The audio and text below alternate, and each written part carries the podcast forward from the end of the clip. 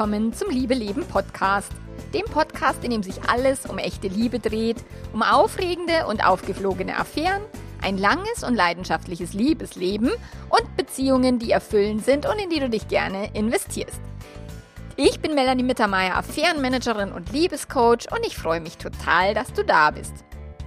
In der heutigen Episode geht es um den Umgang mit Chaos. Also was kannst du tun, wenn du in Lebenssituationen steckst, die chaotisch sind? Ganz viel Spaß dabei!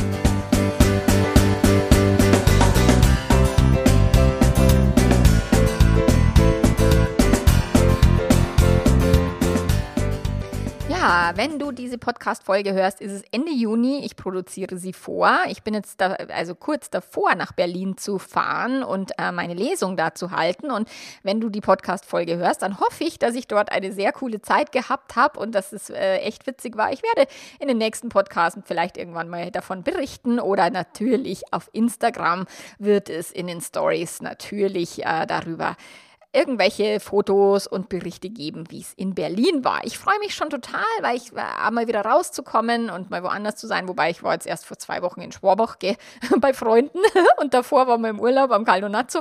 Aber das äh, mag ich total gerne. Vor allen Dingen im Sommer mag ich total gerne unterwegs sein und wegfahren. Ich hasse es ja im Winter, weil im Winter am Bahnhof stehen und frieren, das mag ich überhaupt nicht. Aber so im Sommer am Bahnhof stehen und wenn der Zug dann verspätet ist, ist mir auch wurscht, weil das Wetter hofft, also hoffe ich, dass das ja dann meistens schön ist oder zumindest halbwegs warm und ich mir nicht den Arsch abfriere. So, deswegen bin ich tatsächlich im Sommer immer mehr unterwegs ähm, als im Winter. Aber im, im, Winter müsste ich halt in die Sonne fliegen. Gell? Das wird äh, die nächsten Winter dann irgendwann wieder mehr werden, als jetzt letzten Winter das war. Genau, aber darum soll es hier jetzt nicht gehen. Es geht hier um das Thema Chaos und wie du eben äh, damit umgehen kannst, wenn dein Leben sich gerade sehr chaotisch anfühlt oder wenn du eben eine für dich chaotische oder schwer strukturierbare Situation vorfindest, vielleicht in deiner Beziehung, vielleicht irgendwie am Arbeitsplatz oder es ist halt geht halt darum, dass sich mal manchmal irgendwelche Strukturen, irgendwelche Routinen, irgendwelche Beziehungen, dass sich irgendwas im Außen verändert und irgendwas quasi wie zusammenbricht oder eben eben ein Erdbeben stattfindet ähm, und dann das Innenleben, unsere Emotionen und das Gefühlsleben sich dazu halt völlig hilflos, äh, ohne Orientierung fühlt und sich das total chaotisch anfühlt und schwierig ist. Weil selbst auch wenn im Außen vielleicht jetzt nicht das riesengroße Drama passiert, sondern vielleicht nur eine Kleinigkeit, aber die für dein Nervensystem wichtig ist oder sowas, auch dann kannst du dich sehr bedroht fühlen und dich sehr eben chaotisch fühlen, weil das ist etwas, was unser Gehirn halt gar nicht mag. Also kann es nicht ausstehen so. Und wenn du jetzt eben gerade im Chaos steckst, dann ist definitiv die Folge für dich oder wenn du dich immer wieder mal in chaotischen Situationen befindest. Und ich meine, wir alle hatten einen riesen Chaos, als das ganze Corona-Ding über uns gekommen ist. Das war ja mega chaotisch. Also mein Gehirn ist ja völlig, hat völlig am Radl gedreht. Was passiert hier gerade? Was, was soll die Scheiße? Und ich kenne mich überhaupt nicht mehr aus, wo ist oben, wo ist unten. Ich konnte mich tatsächlich ein paar Wochen gar nicht auf die Arbeit konzentrieren, weil das so äh, verrückt war, was da im, um, um mich herum passiert ist. So, da habe ich wirklich, ich weiß nicht, wie, wie viele Stunden Stunden am Tag ich nur Nachrichten konsumiert habe und irgendwie gelesen habe. Boah, das war echt schon abgefahren. Aber das ist das, was das Gehirn dann tut, wenn es chaotische Situationen sieht. Es versucht irgendwie nach Lösungen zu suchen. Es versucht irgendwie Kontrolle über die Situation zu gewinnen. Und ich glaube, dass Nachrichten lesen oder hören oder schauen jetzt nicht unbedingt die beste Möglichkeit ist, um mit dem Chaos des Lebens umzugehen. Aber in der Corona-Situation, da war das ja so völlig, äh, also damit hat, hat ich noch nie zu tun mit so einer Situation. Und deswegen äh, habe ich mich da oder habe mein Gehirn gerne die Informationen von außen aufgenommen, um irgendwie Halt zu finden. So. Und wenn man jetzt auf, also den Begriff Chaos auf Google eingibt, dann stößt man äh, äh, als erstes auf diese De Definition. Also Chaos beschreibt ein heilloses Durcheinander beziehungsweise gänzlich fehlende Ordnung. Und es ist tatsächlich auch ein menschliches Grundbedürfnis, also das ein Grundbed ein, also ein emotionales oder ein psychisches Grundbedürfnis nach Kontrolle oder nach Ordnung. So und wenn es eben eine gänzlich fehlende Ordnung gibt in irgendwo in irgendeinem Lebensbereich, dann allein zeigt es halt schon ziemlich gut, dass diese Situation für dein Nervensystem wahnsinnig anstrengend ist und wahnsinnig bedrohlich sich anfühlen kann. Also das muss nicht nur, nicht nur, nur anstrengend sein, sondern es kann wirklich auch sich wie Lebensgefahr oder Bedrohung anfühlen. So, weil wir fühlen uns halt im Chaos, wenn unser Gehirn und, und unserem rationalen Bewusstsein die Möglichkeit fehlt, diese äußeren Situationen oder die Veränderungen, die da gerade passieren, oder aber auch innere Empfindungen, innere Vorgänge irgendwie stimmig einzusortieren. Also wenn du irgendwie ein ganz saublödes Gefühl hast, das habe ich ganz häufig, wenn Menschen, ähm, also wo mir Kunden, Kundenpaare erzählen, dass eben eine Affäre aufgeflogen ist und die betrogene Person sagt, boah, ich habe das irgendwie gespürt aber ich konnte das überhaupt nicht zuordnen und dann hat er oder sie immer gesagt, na na, da ist nichts und so und dann habe ich das natürlich auch gerne geglaubt, weil das gibt dann auch ein, Gefühl von Sicherheit. Aber wenn das, wenn das Nervensystem spürt, hier ist irgendwas faul, dann lässt sich das nicht von äußeren Beschwichtigungen langfristig ähm, beruhigen, sondern dann fragt man halt dann nach zwei Monaten oder zwei Wochen wieder nach, ist da wirklich nichts und Partner, Partnerin sagt, na na, da ist nichts, dann ist das Nervensystem erstmal wieder ein bisschen zufrieden, aber dennoch ist es so, dass du es nicht wirklich einsortieren kannst. Und ich habe nicht wenige betrogene Personen, die zu mir sagen, boah, ich war eigentlich froh, als es aufgeflogen ist, weil ich endlich gewusst habe, ich spinne doch nicht oder ah, jetzt hat es zu meinem Gefühl wieder gepasst was da auch wirklich in meinem Leben los war. So, und das Gehirn braucht halt eine gewisse Ordnung und um sich sicher fühlen zu können. Gehirn liebt es, Dinge in Schubladen einzuteilen, in Schwarz und Weiß einzusortieren, in ähm, gut und schlecht und so weiter. Und wenn wir das nicht können, dann fühlen wir halt in chaotischen Situ Situationen oder wenn eben das nicht möglich ist, irgendwas einzusortieren, fühlt sich das Gehirn halt schlecht oder hat äh, erzeugt große Angst. Und es kann sich dann auch in unterschiedlichen Symptomen äußern, also schlechter Schlafen, nachts häufiger aufwachen, dann längere rumgrübeln, Angst- und Unruhegefühle, die vielleicht auch ganz diffus sind, ähm, sich mehr Sorgen machen in der körperlichen Anspannung, der Nacken, der also mehr und mehr sich verspannt oder oder oder und auch überwältigende Emotionen, die gerade schwer zu handeln sind. So. Grundsätzlich ist halt das Gehirn dafür zuständig, alle Eindrücke, die wir von außen bekommen, also alles, was über unsere Sinnesorgane reinkommt, im Innen dann zu sortieren und zu sagen oder zu ordnen und, und dann einzuteilen in das ist sicher oder das ist unsicher, nicht sicher.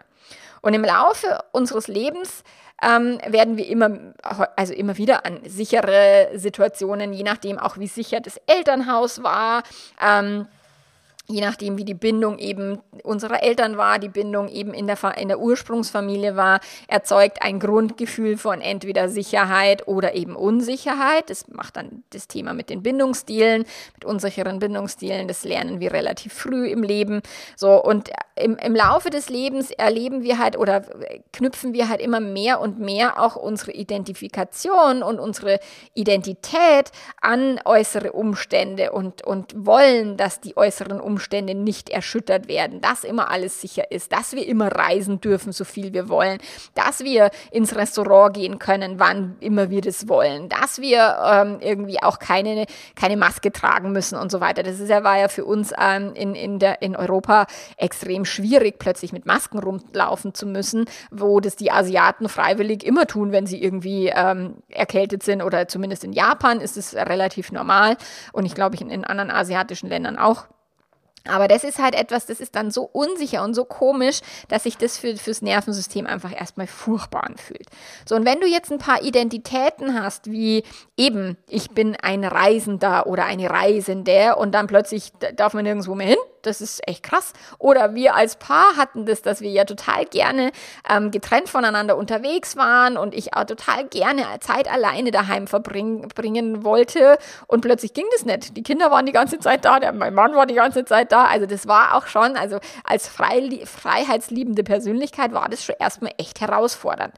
Und dann kann es aber auch andere Themen geben. Also die Identität, die wir uns aufgebaut haben, beispielsweise, ich bin Ehefrau oder Ehemann, ich bin eine treue Ehefrau oder äh, ich lebe in einer monogamen Beziehung, auch wenn wir das vielleicht gar nicht so bewusst sagen, aber mein Partner, mein, meine Partnerin wird mich nie verletzen. Das ist ja auch irgendetwas, wo wir uns unsere Identität dran knüpfen. Die Identität ich, an den Job zu knüpfen oder an das, an das Unternehmen, was man gegründet hat.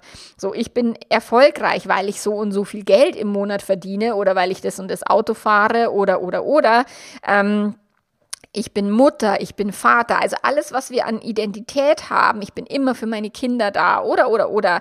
Das sind ähm, äußere Umstände und, und eben Identitäten, Rollen, die wir uns wirklich auch sehr stark aneignen und das hat halt Einfluss auf unser Selbstbild. Also alles, was wir so auch über unsere Sinnesorgane wahrnehmen, was wir fühlen, daraus basteln wir im Laufe unseres Lebens ein Selbstbild. Und je nachdem, wie sicher oder unsicher das in der Kindheit geprägt war, werden wir tenden tendenziell eher in ein eher selbstbewusstes Selbstbild gehen oder eben eher in ein ängstliches oder schwaches Selbstwertgefühl, Selbstbild und uns dann eben eben viel stärker an äußere Dinge knüpfen oder die Beziehung dafür verantwortlich machen, dass man sich quasi wertvoll oder geliebt fühlt oder oder oder. So, und über das, wo wir uns definieren, das ist etwas, was im Gehirn dann eine gewisse Stabilität erzeugt und wo wir dann eine gewisse Kongruenz haben und daraus unsere Sicherheit ziehen. Und die Sicherheit ist eine Illusion, also jegliche Sicherheit, die wir übers Außen an uns binden, ist eine Illusion, weil jede Sicherheit kann wegfallen. Und das haben wir in Corona eben sehr schön gesehen. Der Partner kann vom Bus überfahren werden oder die Partnerin oder sich eben in jemand anders verlieben oder nach Timbuktu auswandern wollen oder, oder, oder. Also es gibt wirklich viele Möglichkeiten, dass eben eine Partnerschaft nicht Bestand hat. Und viele Menschen denken da nicht drüber nach. Sie heiraten und glauben, oh, wir gehören definitiv zu den anderen 50 Prozent, aber es, es, beschäftigt sich keiner damit, naja, dass die Scheidungsquote ja auch irgendwo herkommen muss. So, und deswegen beschäftigen sich so wenig Menschen überhaupt mit der Unsicherheit einer Beziehung, weil sie sich in einer Illusion von Sicherheit glauben zu befinden, weil sie haben ja geheiratet, sie haben sich das ja versprochen und, und, und. So, und wenn dann die äußeren Umstände das nicht mehr hergeben, also wenn es ins Wanken gerät, wenn es die Erde bebt sozusagen, dann fühlen wir uns im, im, Chaos und dann können ganze Wertesysteme einstürzen und äh, daran kann sich das Gehirn dann nicht mehr festhalten. Und das ist eben, deswegen ist eine Affäre, die aufgeflogen ist, so unfassbar schmerzhaft oder auch so unfassbar äh, bedrohlich und existenziell bedrohlich, weil viele Menschen sich wirklich an diese Beziehung ähm, in ihrer Identität und mit ihrer Sicherheit dran gekoppelt haben. So. Und ein, ein Beispiel wäre jetzt irgendwie der Partner, die Partnerin ist fremdgegangen und möchte jetzt sich scheiden lassen. Was passiert dann mit der Identifikation als Ehefrau oder als Ehemann? So, oder als ich bin eben Teil einer Beziehung oder Teil einer Familie. So. Eine Person muss ausziehen. So, ich habe immer meine Kinder ins Bett gebracht und und und. Dann, ich habe mich fremd verliebt und habe tatsächlich mit meinem Arbeitskollegen gevögelt. So, was passiert jetzt mit meiner Identifikation als treue Ehefrau oder wenn es die Kollegin war, als treuer Ehemann oder bei gleichgeschlechtlichen Paare, du, du, kannst es für dich selber umsetzen, was, es, äh, was das heißt. So, also was be bedeutet das für mich als die Person, die sich als treu identifiziert hat bislang? Oder das Kind möchte vielleicht irgendwie ins Ausland gehen und ähm, was passiert dann mit der Identifikation als fürsorgliche Mutter oder als fürsorglicher Papa, wenn das Kind nicht mehr da ist oder auch, wie ich es in meiner Ursprungsfamilie erlebt habe, dass ein Kind halt äh, erstens stirbt und das andere Kind dann irgendwann nichts mehr spricht mit den Eltern. Also die haben sich so gestritten, dass sie eine ganze Weile lang nichts mehr miteinander gesprochen haben. Und das ist schon krass. Also das ist für Eltern schon eine krasse Sache. So. Oder wenn äh, du Unternehmer bist, Unternehmerin und dann irgendwie drei wichtige Kundenaufträge platzen oder irgendwelches Material nicht geliefert werden kann. Ja, oder, oder, oder. Also wenn irgendwie eine ganze Branche erschüttert wird. So, wie geht's dir dann als äh, in deiner Identifikation als Unternehmerin oder du wirst gekündigt? Wie geht's dir dann? So, und das sind alles Situationen, die unsere Sicherheit, diese illusorische Sicherheit und unsere Identifikation und ähm, mit einem bestimmten Selbstbild halt völlig ins Wanken bringen. Und das ist das, was das Gehirn dann als Alarmstufe Rot einstuft und als sehr äh, bedrohlich eben empfindet und dann viel Drama produziert und schlecht schläft und, und so weiter. So, und die Gedanken, die wir halt bisher über unsere Situation gedacht haben, oder das Wertesystem, was wir uns darum herum aufgebaut haben, die passen nicht mehr mit der aktuellen Lage zusammen. Und damit empfindet das Gehirn keine Kongruenz mehr, also keine, ähm, keine Stimmigkeit mehr so. Und die Emotionen sind dann total drüber, der Kopf kommt nimmer hinterher und die Angst ähm, kann bis zu Panikattacken dann folgen tatsächlich. Ich hatte das, ich hatte meine erste und bislang einzigste Panikattacke, Gott sei Dank, vor dem zweiten Liebeleben-Event. Ich habe damals ein großes Event in München veranstaltet und ähm, habe die Kosten halt völlig unterschätzt, beziehungsweise habe nur 100 Tickets verkauft, obwohl ich 200 hätte verkaufen müssen, um die, um die Kosten zu decken. Und da, da hatte ich richtig Panik Panikgefühle im Vorfeld und hatte eine Panikattacke und bin nachts aufgewacht und habe wirklich geglaubt, ich muss sterben so. Und das ist halt etwas, das ist das, was das Gehirn tut, wenn im Äußeren irgendwelche Sachen sind, die unsere innere Sicherheit oder eben auch scheinbar die äußere Sicherheit durcheinander bringen. Bei mir war es damals äh, das Gefühl der total, des totalen finanziellen Ruins. So, und was kann dir jetzt helfen, wenn du mit so einer äh, chaotischen Situation dich konfrontiert siehst? Und da gebe ich dir jetzt einfach ein paar Tipps mit. Also, das erste ist, Chaos gehört zum Leben. So, ich was, das will immer keiner hören und alle Menschen glauben immer oder versuchen immer ihre, ihr, ihr Universum zu kontrollieren, dass das Ja nie chaotisch ist und dass alles immer safe ist und dass der Partner, die Partnerin nie was Blödes tun soll, darf und so weiter. Nur, es ist wirklich wichtig zu wissen, dass solche Situationen in jedem Leben passieren und wie gesagt, in, durch Corona, das war einfach das beste Beispiel, in welcher scheinbaren Sicherheit wir uns befunden haben, die dann plötzlich plötzlich nicht mehr existent war. Zumindest für, für ein paar Jahre. Aber keiner hat ja gewusst, wie lange dauert der Scheiß. So, und ähm, es gibt niemanden auf der Welt, der sich nicht früher oder später in irgendeiner chaotischen Lebensphase befinden wird oder in irgendeiner Krise befinden wird. Alle Langzeitbeziehungen müssen durch eine Krisenphase durchgehen, weil ansonsten seid ihr irgendwie entweder lebt ihr nur aneinander vorbei und, und habt keine höheren Ansprüche oder es ist halt noch, äh, ihr bewegt euch noch in der Illusion der Sicherheit. So, das kann wirklich auch viele, viele Jahre gut gehen, aber nicht ein ganzes Leben lang. Und auch egal, was am Arbeitsplatz ist, auch wenn man früher war man ja nur bis zur Rente, also mein Papa war noch bis zur Rente in dem, bei dem Arbeitgeber, aber das ist ja heutzutage eher unwahrscheinlich. Also das heißt, auch da gibt es ja viele, vielerlei Unsicherheiten. Also Chaos ist erstmal wichtig, das gehört dazu. Und für mich ist da immer das beste Beispiel wirklich dieses Erdbeben in der Türkei, wo diese Bauweise von den ganzen Gebäuden eben nicht auf Erdbeben ausgerichtet waren, sondern die haben sich halt das Geld gespart, obwohl sie wussten, dass die Gefahr bestehen könnte, Erdbeben zu haben und haben keine erdbebensicheren Gebäude aufgestellt. Und in anderen Erdbebengebieten, da machen die das schon viele, viele Jahre lang. So, also wenn wir das Chaos leugnen und wenn wir glauben, dass das nicht passieren wird, dann bauen wir unsere Lebensgebäude halt ziemlich starr und, und sparen Energie und Zeit und Geld. Ähm, und wenn dann die chaotische Situation des Weges kommt, dann stürzt plötzlich alles ein. Deswegen ist wichtig, es erstmal wirklich mit einzuplanen. Und ich weiß, es will immer keiner hören, solange die Leute glücklich sind und gerade frisch verheiratet sind, wollen sie nichts dafür hören, dass es Affären gibt und dass es die geben kann. Äh, der Shitstorm auf Instagram ist mir dann immer sicher. So. Also das ist mal das Erste, das wirklich zu, mit einzuplanen und sich auch auf chaotische Situationen vorzubereiten. Und ich meine, klar konnte sich jetzt auf Corona keiner vorbereiten. Also das war, ist wirklich, das ist, also zumindest, keine Ahnung, vielleicht ein paar Virologen, die gewusst haben, ja, das kann uns passieren. Aber so richtig vorbereiten hätten wir uns da nicht können. Deswegen ist es halt hilfreich, wenn wir eine gewisse mentale Stärke haben und eine gewisse mentale Resilienz, ähm, die halt auch flexibel auf verschiedene Situationen reagieren kann und sich dann halt auch möglichst anpassen kann. Und das ist das, was unser Gehirn gut kann. Also ich habe in den ersten drei Wochen nach Corona war ich völlig panisch und plötzlich habe ich angefangen, mich innerlich wieder selber zu beruhigen, ohne dass sich im Außen irgendwas geändert hat. So, also Chaos gehört dazu, bereite dich vor, wenn du kannst ähm, und arbeite generell an deiner persönlichen Resilienz und versuche dich auch nicht zu sehr in deiner Identität an irgendwelche äußeren Situationen zu knüpfen. So.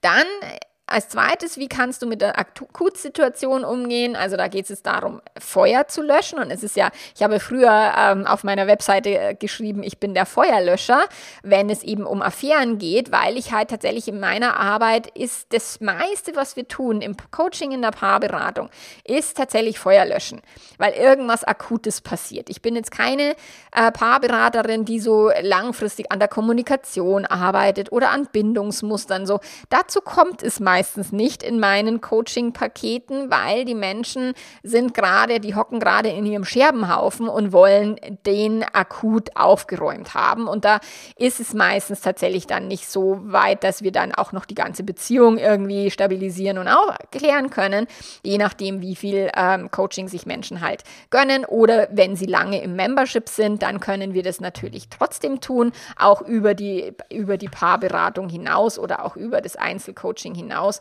weil dafür habe ich das Membership eben so aufgebaut, dass man sich da halt auch langfristig dann stabilisieren kann. Aber als erstes Mal, wenn du eine Akutsituation hast, also wenn du ins Chaos schlitterst, dann passiert es halt nicht äh, immer langsam oder Schritt für Schritt, sondern es passiert halt so auf einen Schlag. So, die Affäre ist plötzlich aufgeflogen. Auch wenn du es vielleicht schon monatelang gespürt hast, aber plötzlich ist es so, boah, jetzt ist es, jetzt ist es wahr, jetzt ist es wirklich raus. So. Und das heißt, in so Situationen sind wir halt einfach heillos überfordert und das ist total normal.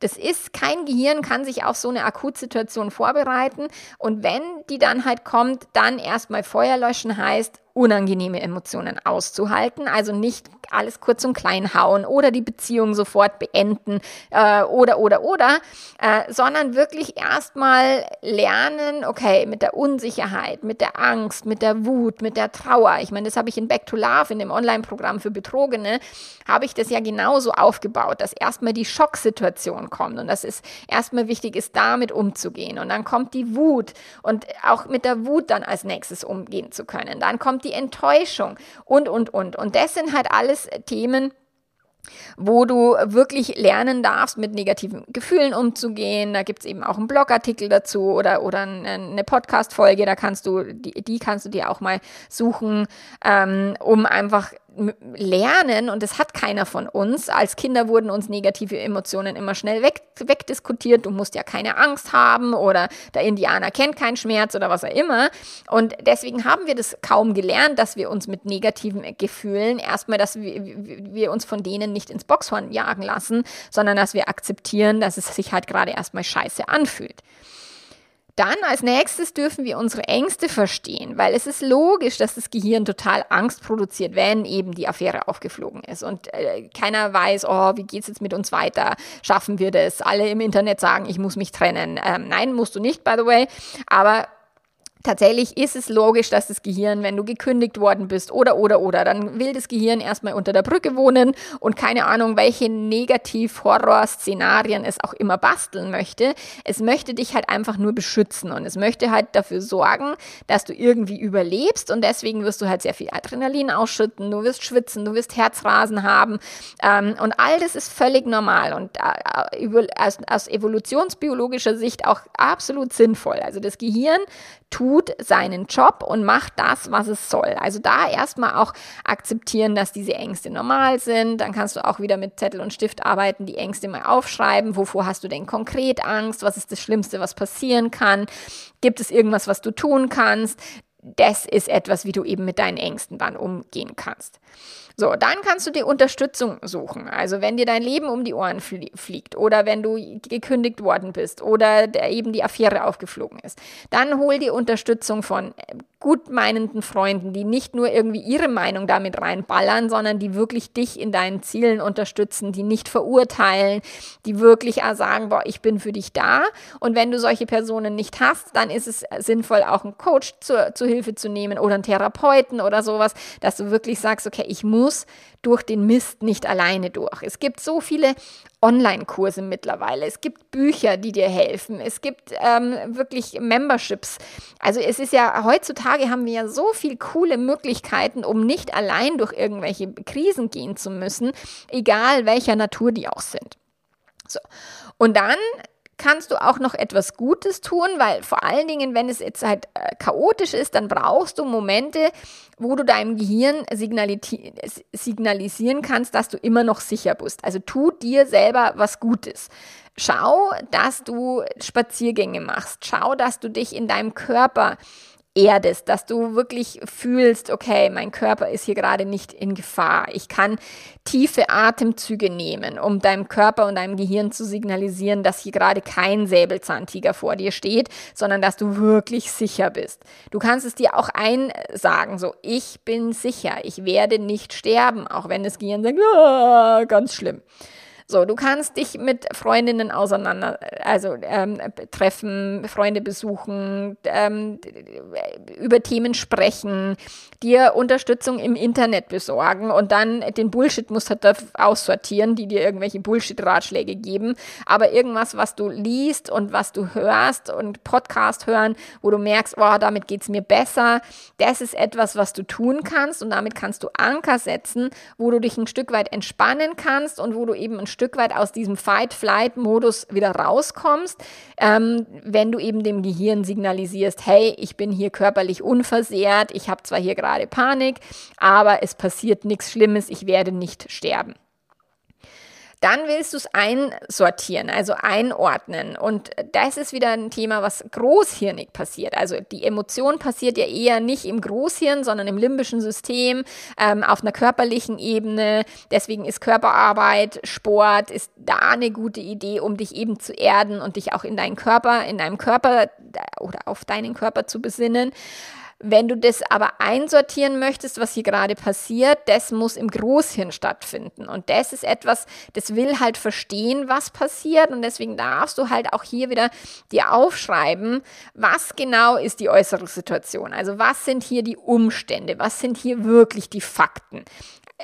Lerne auch die Fakten vom Gehirndrama zu trennen. Da habe ich, bin ich ja im Selbstcoaching-Modell, ähm, mit dem ich ja so stark arbeite. Da ist das aller, allererste und allerwichtigste ist immer, dass wir die Umstände, die Fakten wirklich vom Drama im Gehirn trennen, von den Gedanken. So, also was ist konkret passiert? Was würden wir mit einer Videokamera aufgenommen haben? Was könnten wir vor Gericht beweisen? Und alles, was darunter nicht fällt, ist Gedanken Chaos, okay? Das ist das, was das Gehirn dann macht. Also Partner oder Partnerin hatte fünfmal Sex mit einer anderen Person. Das ist vielleicht etwas, was man faktisch beweisen könnte, aber er oder sie hat mich total belogen, hintergangen, verarscht und so weiter.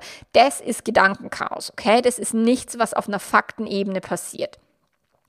Und dann kannst du eben deine ganzen Gedanken dazu aufschreiben. Also was ist, was sind deine Gedanken über den Umstand? Was ist die Situation konkret und was denke ich jetzt? Hilfe, ich werde sterben. Oh Gott, ich werde nie wieder glücklich sein. Oh Gott, ich bin nicht wert, geliebt zu werden. Oder, oder, oder. Also das sind alles Gedanken, die das Gehirn produziert und die das Gehirn je nachdem eben, wie wir als Kinder auch aufgewachsen sind, wie hoch unser Selbstwertgefühl ist, wie sicher der Bindungsstil ist, den wir gelernt haben und so weiter und so weiter.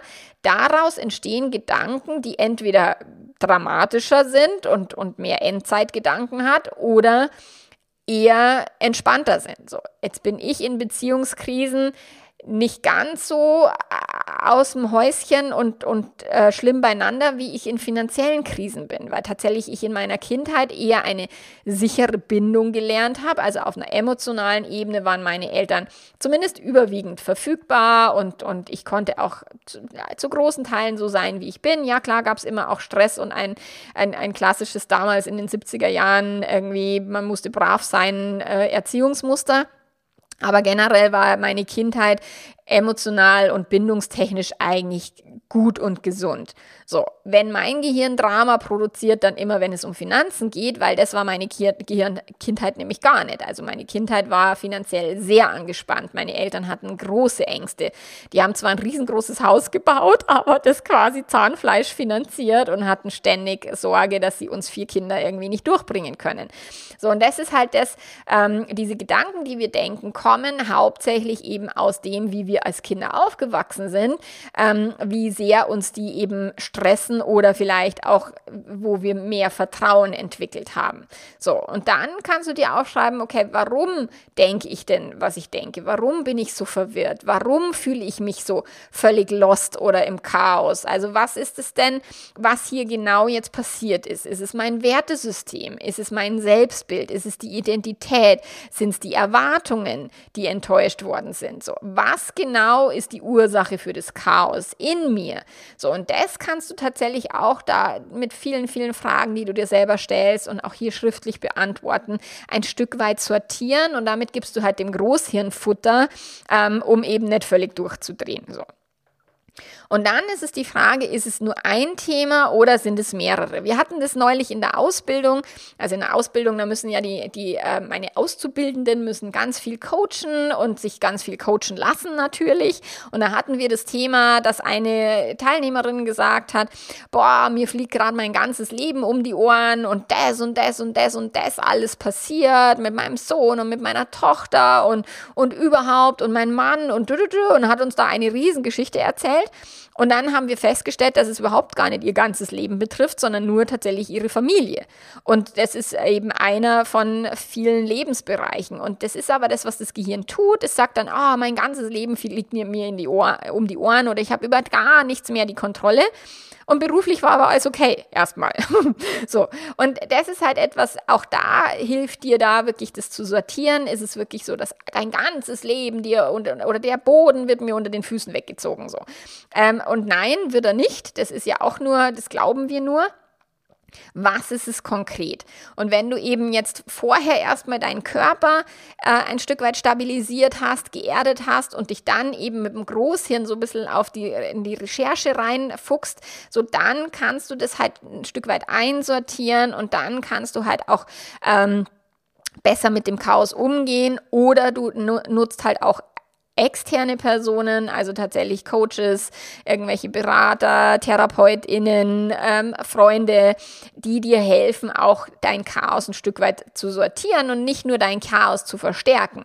Weil, ach, das habe ich halt viel zu häufig, leider Gottes, dass im Freundeskreis dann heißt, nein, und du kannst dem Arsch nicht verzeihen und so geht es gar nicht. Und dann, wenn sie dann irgendwie im, mit, mit der besten Freundin wieder Kontakt hatten, dann ist irgendwie eine ganze Coaching-Session beim, beim Teufel, weil ich halt versuche, die Menschen zu stabilisieren stabilisieren und die Freundin dann eher quasi in dieselbe Kerbe haut, wie schlimm alles ist und wie chaotisch das alles ist und um Gottes Willen ist es ja kaum zu handeln und dann das Drama vielleicht sogar noch größer macht. Das ist ein bisschen immer schwierig, deswegen macht es Sinn, da besonnene Freunde äh, dir an die Seite zu holen, die dir helfen zu sortieren und nicht das, das Drama noch vergrößern. So. Dann kannst du natürlich auch immer, wenn du es am Einsortieren bist, immer auch noch dir selber sagen, okay, so heiß wie es gekocht wird, wird es nicht gegessen und es trifft wirklich in allen Fällen zu. Und es ist einfach auch so, dass das Gehirn halt total überdramatisiert, weil es wirklich glaubt, es wird sterben. Und das ist aber auch das wird nicht passieren. Und wenn du dir das auch immer wieder einredest ähm, und, und vorsagst, dann kann dir das helfen, dich auch wieder ein bisschen runterzuholen.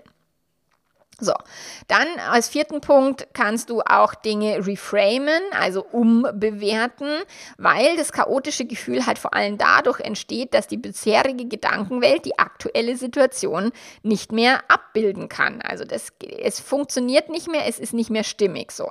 Und weil aber die Situation eh schon da ist und du die ja jetzt gerade nicht ändern kannst oder vielleicht schon, aber erstmal dich sortieren musst, dann bringt es halt nichts, die Umstände dir wegzuwünschen oder zu sagen, ah, oh, ich will will nicht äh, in einer Ge Beziehungskrise stecken, so ein Scheiß, das wollte ich nie, ich wollte mich nie scheiden lassen, ich wollte nie alleinerziehend sein, also all diese Gedanken, die ich ja immer und immer wieder höre, das hilft halt nichts. Wenn der Partner oder die Partnerin sagt, ich bin raus aus der Nummer und aus der Beziehung, dann musst du dich damit beschäftigen, egal ob du das jemals wolltest oder nicht. So, und dann kannst du anfangen, also erstmal hier in die Akzeptanz zu gehen, dass du sagst, ja, es ist wie es ist und ich kann es halt gerade nicht ändern oder mein deinem Partner irgendwie festketten und, und daheim anbinden, sondern es geht jetzt wirklich darum, dass du mit deiner Gedankenwelt darauf reagieren kannst und deine Gedanken ändern kannst.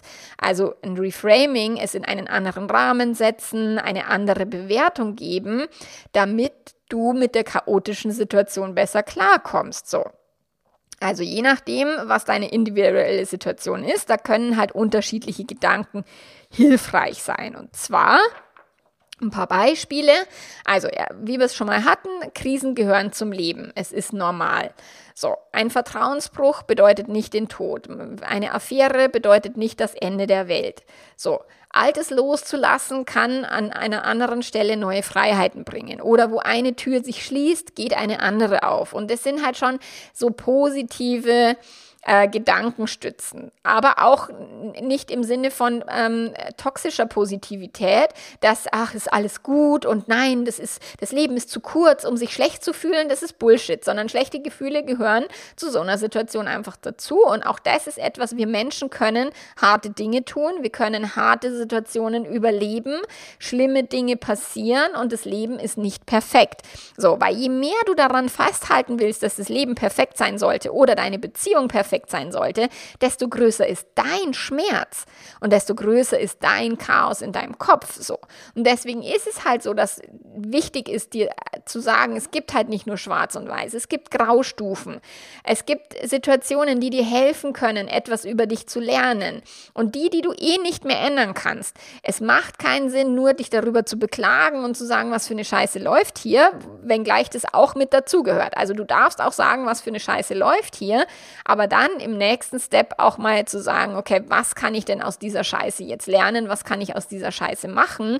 Und wie kann ich eben durch diese Situation gestärkt hervorgehen, anstatt mich davon eben traumatisieren oder eben aus meiner, aus meiner, aus meinem Leben kicken zu lassen. Also egal, ob es die Affäre ist oder der Arbeitsplatzverlust oder eben ein, ein Projekt, was nicht läuft oder die Firmenpleite. So ähm, wirklich zu sagen, was kann ich tun, um mein Leben wieder aufzubauen. Wenn das Erdbeben alle Gebäude zum Einstürzen gebracht hat, dann ist auch immer dann noch nicht vorbei, sondern auch dann kannst du noch neue Gebäude wieder errichten und du kannst auch dir wieder ein neues Leben aufbauen, egal was passiert.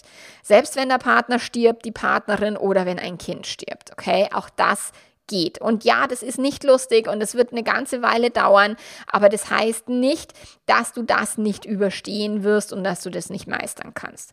So, und das waren halt jetzt eher allgemeine Vorschläge. Was auch immer die individuelle Herausforderung ist, ist halt wichtig, dass du deine Gedanken dir anschaust und überlegst, muss ich diese Gedanken so dramatisch denken oder kann ich auch andere Gedanken denken, die mich ein Stück weit beruhigen und die das Chaos auch ein Stück weit wieder sortieren und weniger schlimm für mich machen. So, und dann, wenn du das gemacht hast, dann kannst du dich eben in, zur Neuordnung orientieren, dass du wirklich sagst, okay, du hast jetzt an einem sehr aufwendigen Haus gebaut, und es kann jetzt auch ein Lego-Haus sein für dieses Beispiel. Das ist wirklich, du hast alle Lego-Steine dahin gebracht, wo sie hin sollen. Oder, keine Ahnung, den großen Todesstern von Star Wars Lego, wo mein Sohn wirklich Ewigkeiten hingebaut hat. So, und alles war am richtigen Platz und plötzlich rennt jemand dagegen oder der Todesstern fällt irgendwie vom Schrank und so weiter und alles zerbröselt in die Einzelteile. So, und dann hast du die Chaos-Situation. Ich meine, wenn der Todesstern oder wenn das Lego-Paket neu angeliefert wird, dann hast, haben die Kinder ja immer da so schön eingepackte Pakete und es ist ja wirklich so mit Anleitungen und Nummer eins und alle Pakete dazu sortiert. Aber wenn das Lego-Ding, wir hatten das auch mal, dass wir eine komplette Lego-Kiste hatten und dann die Kinder versucht haben, aus der Lego-Kiste, aus dem durchgewürfelten Chaos wieder neue Lego-Sachen rauszubauen. Das ist tatsächlich möglich so das ist halt die, die Chaos-Situation. Das Lego-Ding ist erstmal in tausend Teile und alles liegt am Boden verstreut und ist nichts mehr irgendwo sortiert. So, und wenn du nach einiger Zeit das Feuer gelöscht hast, also wenn du deine Emotionen ausgehalten hast, die Situation ähm, sortiert hast, auch reframed hast, so, dann merkst du halt, dass du immer noch da bist, dass du nicht tot umgefallen bist und dass einfach nur das Haus in Einzelteile zerfallen ist oder dein Wertekonstrukt oder deine Welt halt erstmal äh, erschüttert ist. Aber du hast immer die die Möglichkeit, eine neue Welt aufzubauen. Und du kannst immer die einzelnen Lego-Steine, also deine Gedanken, deine Werte, deine Gewohnheiten in die Hand nehmen und schauen, welchen Lego-Stein möchte ich noch, welcher passt nicht mehr zu mir? Welche Farben passen zusammen? Woraus mag ich was Neues bauen? Muss es immer das konstruierte äh, Gebäude sein, was so die Gesellschaft vorgibt, oder kann ich auch etwas völlig anderes bauen? Meine Kinder haben tatsächlich ganz häufig komplett andere Lego-Dinge gebaut, als die, die vorgegeben waren von Lego. So, und das ist halt etwas Kreatives so. Möchte ich das Haus nochmal bauen? Oder ein Schiff oder äh, ein Dinosaurier, also was auch immer. So, die Phase der Neuordnung nach dem Chaos bringt dir halt auch viele Chancen, dich selber neu zu sortieren und dich selber im Leben vorwärts zu bringen.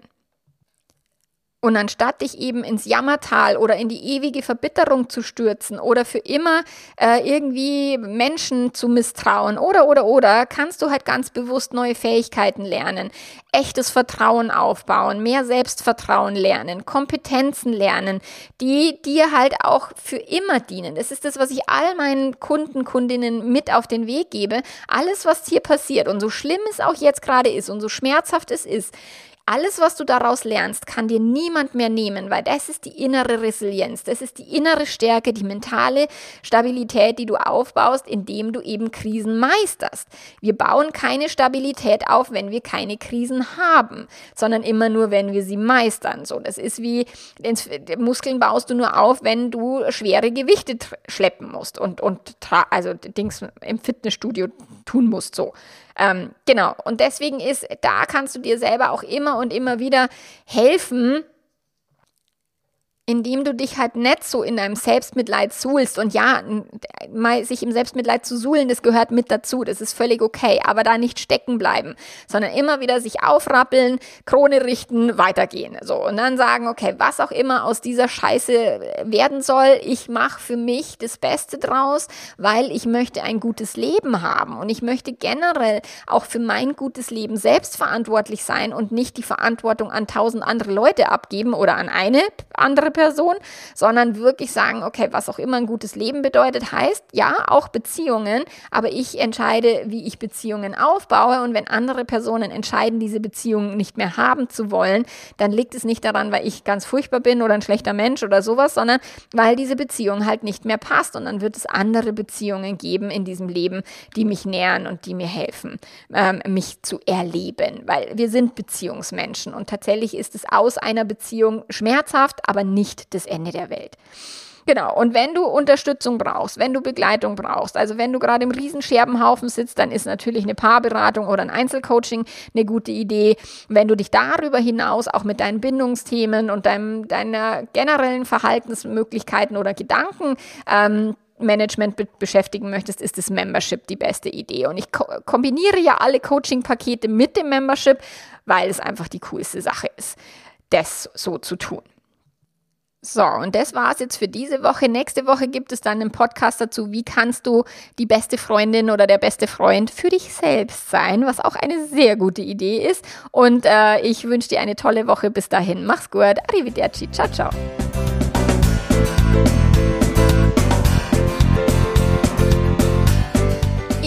Juli startet die neue Frühbucheraktion für die Liebe Leben Coaching Ausbildung. Also seit April sind ja die ersten Coaches in der Ausbildung und im November startet die zweite Runde. Ich habe auch schon drei äh, Plätze, die schon weg sind von zehn. Im November geht es in die neue Runde und im Juli startet die neue Früh Frühbucheraktion. Also halte die Augen und Ohren offen.